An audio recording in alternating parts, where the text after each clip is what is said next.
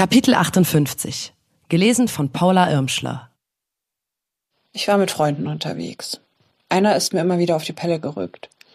Ich habe klar gesagt, dass ich keinen Bock darauf habe, dass er mir näher kommt. Ach Maus, das ist doch alles nur Spaß. Ich höre seine Stimme echt immer noch.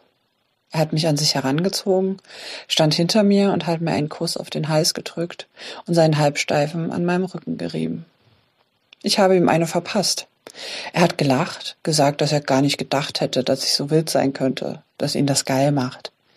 Ich habe ihn angeschrien, dass das kein Spaß ist, dass ich keinen Bock auf sein Getue habe. Als die anderen mitbekommen haben, was abgeht, haben sie gesagt, dass ich mich beruhigen soll. Ich? Ich habe nochmal erklärt, dass ich keinen Bock auf die Scheiße habe und dass keiner das Recht hat, mich einfach anzufassen. Alle haben gelacht. Auf der Rückfahrt hat er auf der Rückbank seine Hand unter meinen Rock geschoben und mir seine Finger eingeführt. Ich hatte Angst, dass die anderen ihn noch anfeuern, also habe ich nichts gesagt. Ich bin danach aus der Stadt gezogen.